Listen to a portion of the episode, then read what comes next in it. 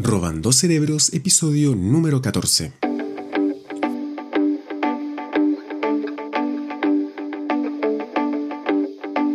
Y volvemos al gran escritor e historiador Yuval Noah Harari, no necesita mayor presentación, por supuesto, me imagino lo conocen con libros como De animales a dioses, 21 lecciones para el siglo XXI, Homo Deus y, en fin, les recomiendo siempre leer estos libros muy, muy interesantes. Y esta columna en particular eh, fue escrita el año 2019 en el The New York Times, perdón, y em, nos habla sobre la ficción versus la verdad y cómo el ser humano fue forjando a través de su historia su relación con con la ficción y con la, con la verdad, ¿no? Y cómo fue determinando la historia. Así que, muy interesante. La columna se titula ¿Por qué la ficción triunfa sobre la verdad? Este debe ser uno de los episodios más largos, así que espero que mm, lo disfruten y lo escuchen hasta el final. Muchas personas creen que la verdad transmite poder. Creen que los líderes, religiones o ideologías que malinterpretan la realidad acaban perdiendo ante rivales con una visión más clara. Por ende, creen que apegarse a la verdad es la mejor estrategia para hacerse de poder. Por desgracia, esto solo es un mito que reconforta. De hecho, la verdad y el poder guardan una relación mucho más complicada porque en la sociedad humana el poder significa dos cosas muy distintas. Por un lado, Tener poder significa tener la capacidad de manipular realidades objetivas para cazar animales, construir puentes, curar enfermedades, construir bombas atómicas. Este tipo de poder está estrechamente vinculado con la verdad. Si crees en una teoría física falsa, no vas a poder construir una bomba atómica. Por el otro lado, el poder también significa tener la capacidad de manipular las creencias humanas, con lo que lograrás que muchas personas cooperen de manera efectiva.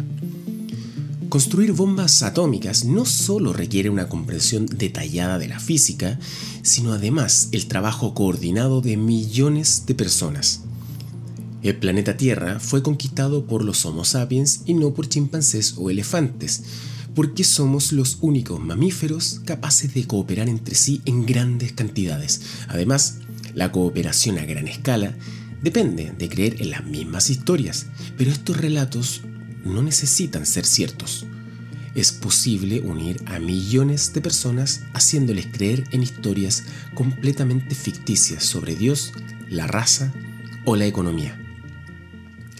La naturaleza dual del poder y la verdad se traduce en el curioso hecho de que los humanos sabemos muchas más verdades que ningún otro animal, pero también creemos en muchas más insensateces. Somos, al mismo tiempo, los habitantes más listos y los más crédulos del planeta.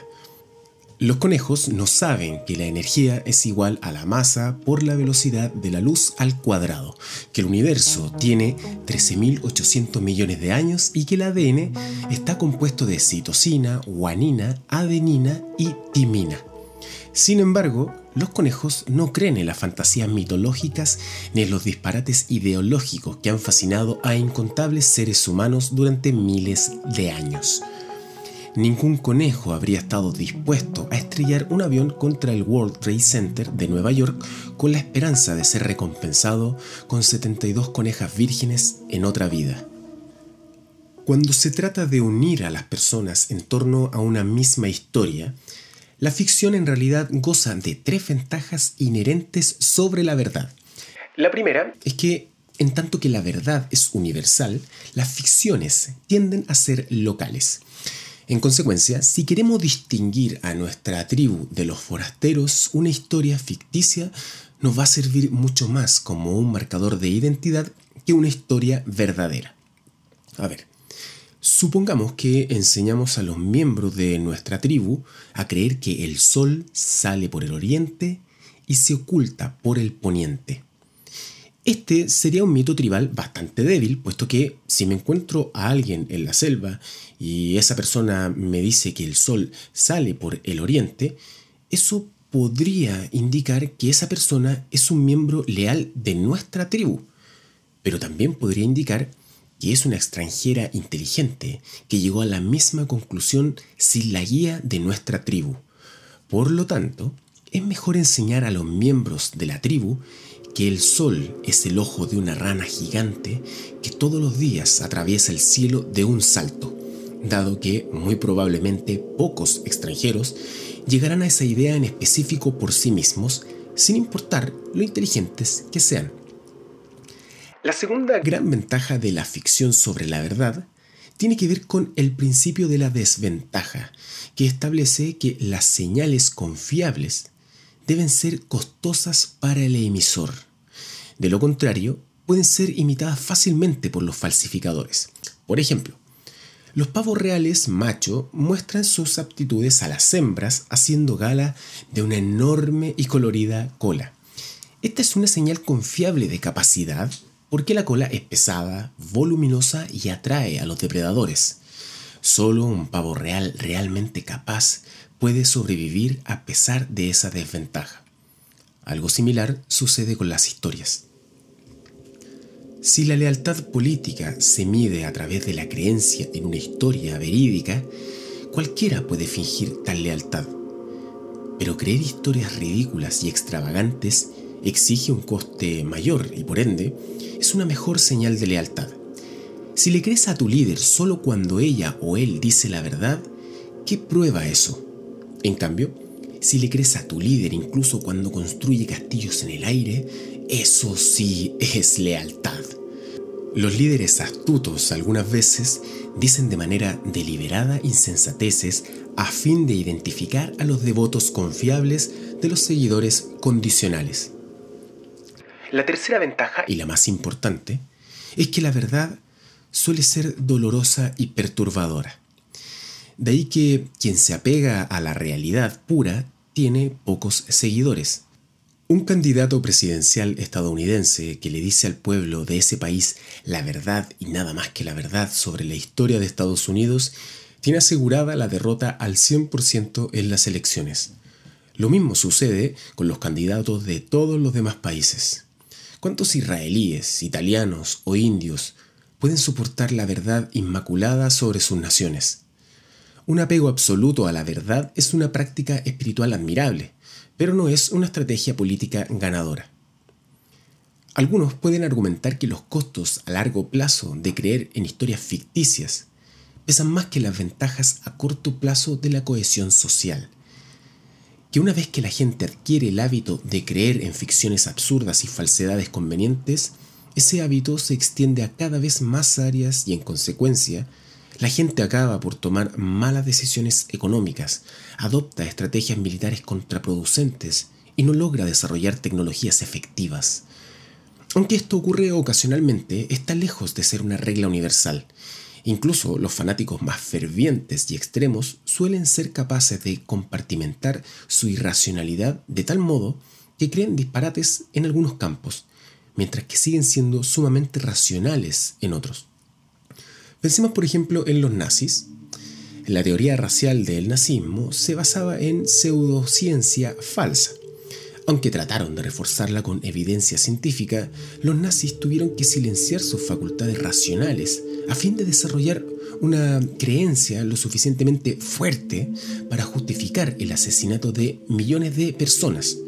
No obstante, a la hora de diseñar las cámaras de gas y preparar los horarios de los trenes hacia Auschwitz, la racionalidad nazi salía intacta de su escondite. Lo que es cierto acerca de los nazis también es aplicable a muchos otros grupos fanáticos a lo largo de la historia. Resulta mm, aleccionador darse cuenta de que la revolución científica comenzó en la cultura más fanática del mundo. En los días de Colón, Copérnico y Newton, Europa tenía una de las concentraciones más altas de extremistas religiosos y el nivel de tolerancia más bajo en su historia. Se cree que el mismo Newton pasó más tiempo buscando mensajes secretos en la Biblia que descifrando las leyes de la física. Las luminarias de la revolución científica vivieron en una sociedad que expulsó a judíos y musulmanes, quemaba herejes al por mayor, veía a las mujeres mayores que amaban a los gatos como brujas e iniciaba una nueva guerra religiosa cada luna llena. Si hubiésemos viajado al El Cairo o a Estambul hace unos 400 años, habríamos encontrado una metrópolis multicultural y tolerante donde los sunitas y los chiitas, los cristianos ortodoxos, los católicos, los armenios, los coptos, los judíos e incluso uno que otro hindú vivían unos junto a otros en relativa armonía. Si bien tenían sus desacuerdos y trifulcas, y aunque el imperio otomano discriminaba de manera habitual a las personas por motivos religiosos, era un paraíso liberal comparado con Europa occidental. Si entonces hubiésemos zarpado con destino al París o a Londres de la época, habríamos encontrado ciudades inundadas de intolerancia religiosa, en la que solo los que pertenecían a la secta dominante podían vivir. En Londres mataban católicos, en París mataban protestantes. Hacía tiempo que se había desterrado a los judíos y nadie en su sano juicio habría soñado con dejar entrar a musulmanes. Sin embargo, la revolución científica comenzó en Londres y París, en lugar de en el Cairo o Estambul. La capacidad de compartimentar la racionalidad tal vez tiene mucho que ver con la estructura de nuestro cerebro. Distintas partes del cerebro son responsables de distintos modos de pensamiento. Los seres humanos podemos desactivar y reactivar de manera inconsciente las partes del cerebro que son fundamentales para el pensamiento escéptico. De esta forma, Adolf Eichmann quizás mantenía desactivado su lóbulo prefrontal mientras escuchaba a Hitler pronunciar un discurso apasionado, para luego echarlo a andar de nuevo y organizar cuidadosamente el horario de los trenes hacia Auschwitz. Incluso si hay que pagar algún precio por desactivar nuestras facultades racionales, las ventajas de la mayor cohesión social suelen ser tan grandes que las historias ficticias suelen triunfar una y otra vez sobre la verdad en la historia de la humanidad. Los académicos lo han sabido desde hace miles de años, razón por la cual a menudo han tenido que escoger entre servir a la verdad o a la armonía social. ¿Debían proponerse unir a las personas asegurándose de que todos creyeran en la misma ficción? ¿O debían dejar que la gente supiera la verdad aunque el precio a pagar fuera la desunión? Sócrates eligió la verdad y fue ejecutado. Las instituciones académicas más poderosas de la historia, ya fueran de sacerdotes cristianos, mandarines, confucianos o ideólogos comunistas, antepusieron la unidad a la verdad. Por eso fueron tan poderosas. Y esta fue la columna de Yuval Noah Harari, porque la ficción triunfa sobre la verdad. Si tienen algún contenido que quieran sugerir para el resto de la comunidad, pueden escribir directamente a robandocerebros.profecristian.com. Nos escuchamos en el próximo episodio. Chao.